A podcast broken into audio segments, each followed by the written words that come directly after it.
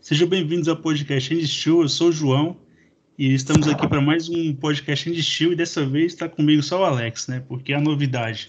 Após um Fight Night, o Lucas não vem, né?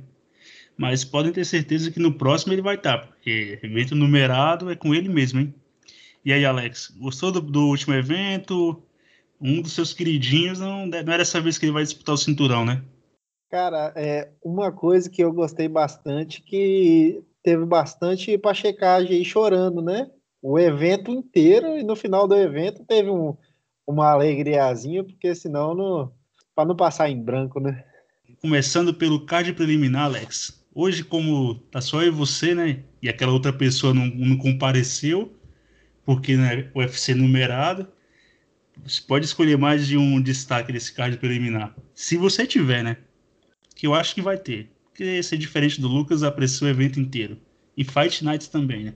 Agora é que funciona assim, quem não vem vai, vai ser, a gente vai falar mal mesmo, pronto. Esse cara teve, teve até algumas outras interessantes aí nesse card preliminar. A primeira luta eu já achei espetacular, que foi a do Said Nurmagomedov versus o Mark Strigel. Strigel? Isso. Cara, que e o Nurmagomedov, esse Nurmagomedov aí, eu achava que era algum parente do Khabib, o, o original que apareceu primeiro, e aparentemente não é primo, nem nada, é, é simplesmente é, é, o mesmo sobrenome. Isso, e na, é. na Rússia é, é comum isso, na Rússia, na região que eles moram ali da, do Daguestão, é comum esse sobrenome é Nurmagomedov, né? E logo se percebe-se que não é do clã, porque o rapaz é da trocação, né? O ponto forte dele é o strike, né? Pois é, e o, e o Said que demonstrou uma ótima trocação. E ele estava dando alguns chutes frontais, uns, uns bons chutes ali, demonstrando muita velocidade nos golpes, demonstrando o talento. E a luta aí durou poucos segundos, né? Eu, foi um belo nocaute aí do Said no Magomedov. O Mark Strigel tentou avançar para cima do Said ali, ele recebeu que caiu. O Said tem uma mão muito rápida, eu fiquei muito impressionado com a velocidade do golpe dele. O Mark ainda tentou levantar, grudar na perna, mas aí o Said foi martelando, martelando e no num ground and pound muito forte, finalizando a luta ali. O Said no Magomedov, que tem 28 anos, é um ótimo nome aí.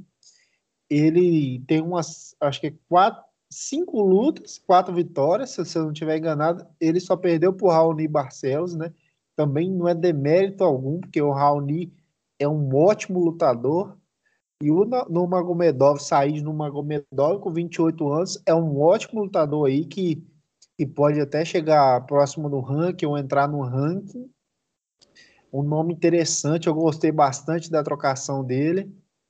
E é um cara para ficar de olho aí que pode ter um bom futuro dentro do evento. Ah, sim, Alex, concordo com você. E como você falou, só mostra quão bom o Raoni é, né?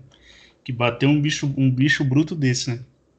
E um cara muito talentoso na trocação também, né? O Strigo não viu a cor da bola, não durou nem um minuto, né?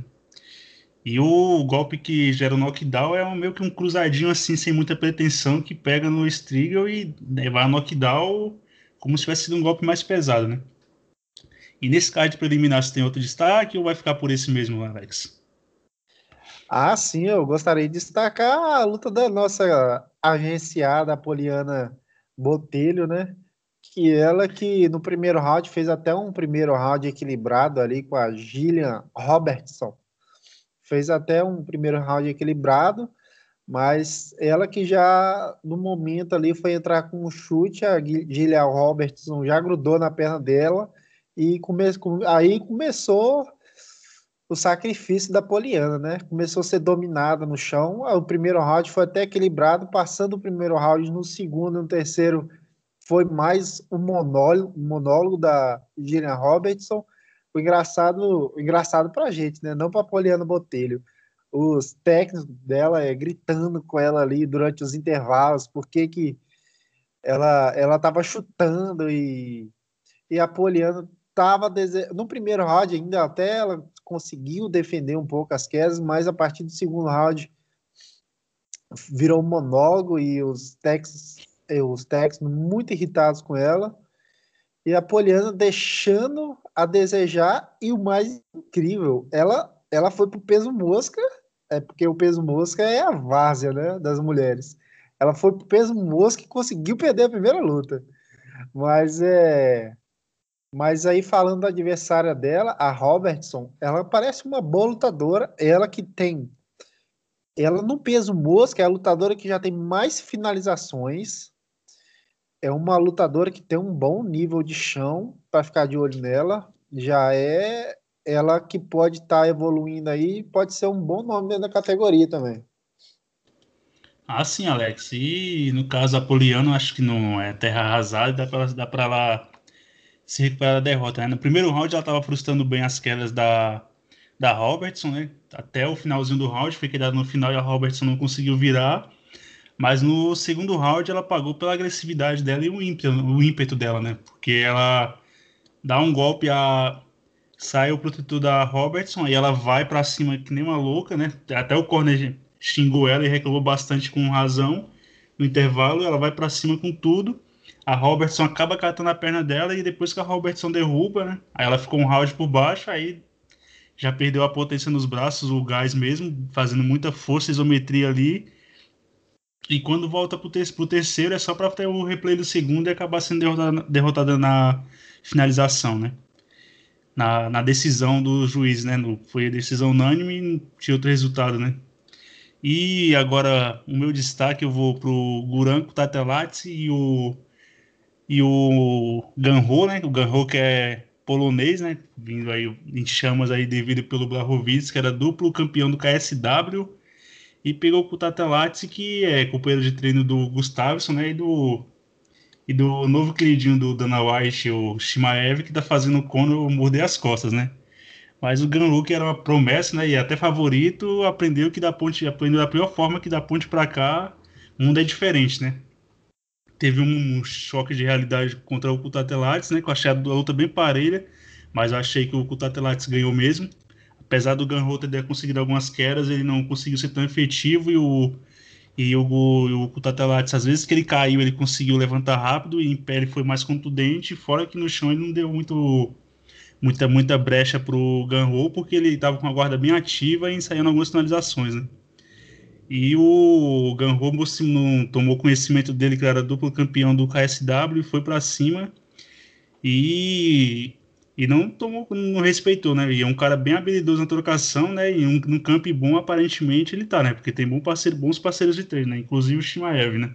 Se ele consegue pegar um pouco desse hype aí do Shimaev, essa popularidade, pode ir longe, né? E o, e o Ganho ah, não acho que tá nada perdido, porque ele com o jogo que ele mostrou de queda, né? E a intensidade que ele tem, que ele não cansa, e até mesmo uma certa habilidade na trocação, é que o, o se mostrou bem melhor do que ele na trocação, né? Mas ele nessa categoria aí tem uma galera aí que ele vai conseguir vencer, né? Vai conseguir embalar para presente, conseguir vencer amarrando os caras ou então finalizando, né? Ele luta no peso leve, né? O problema é quando adentrar no ranking ou até mesmo para adentrar, né? Que essa categoria é bem povoada. E o Kutatelates que saiu esbravejando, falando que a vitória não foi dele, foi do Ganro, mas eu achei meio que ele estava equivocado, né? Eu achei que ele ganhou realmente. E você, Alex, vai luta para alguém? Pro, pro Ganro ou achou que o Kutatelates venceu mesmo? Rapaz, eu, eu achei curioso isso daí, cara, porque o Kutatelates, eu, eu tive a mesma visão que você, eu achei ele mais contundente pé, sendo mais efetivo em pé do que o Ganrote no chão. É, o Ganrote não desenvolveu tanto quanto o Kutad Telates desenvolveu em pé. E, e, ele deu aquela declaração depois da luta, falando que ele não tinha vencido a luta e tal. E eu vi, muito, eu vi muita gente aí é, questionando, é, fãs de MMA, é, os pessoal, o pessoal do meio do MMA questionando muito essa, essa vitória aí dele, cara, eu particularmente eu não vi essa, essa, essa luta que o pessoal vi, não, cara. Na minha opinião, ele venceu ali o Kutatelatsi, ele, ele foi melhor. E o Ganro, ele conseguiu algumas boas quedas, mas ele não estava sendo muito efetivo. Sinceramente, eu fiquei meio confuso aí, cara. E são, são dois ótimos lutadores, jovens, técnicos. o Ganro, ele tava, é, ele tava 18 lutas sem perder, acho que é 18-0, se não estiver enganado, né? Já chegou no UFC, viu a, a realidade da coisa, como é que é, os dois estreando, né? Mas, enfim, foi uma luta muito técnica, muito boa, dois lutadores que podem chegar aí dentro do ranking, é, foi uma luta muito boa, achei. Também, também achei, Alex. A galera meio que fica. Depois criticam os árbitros do UFC, né? Fica com essa aqui porque quedou, pontuou.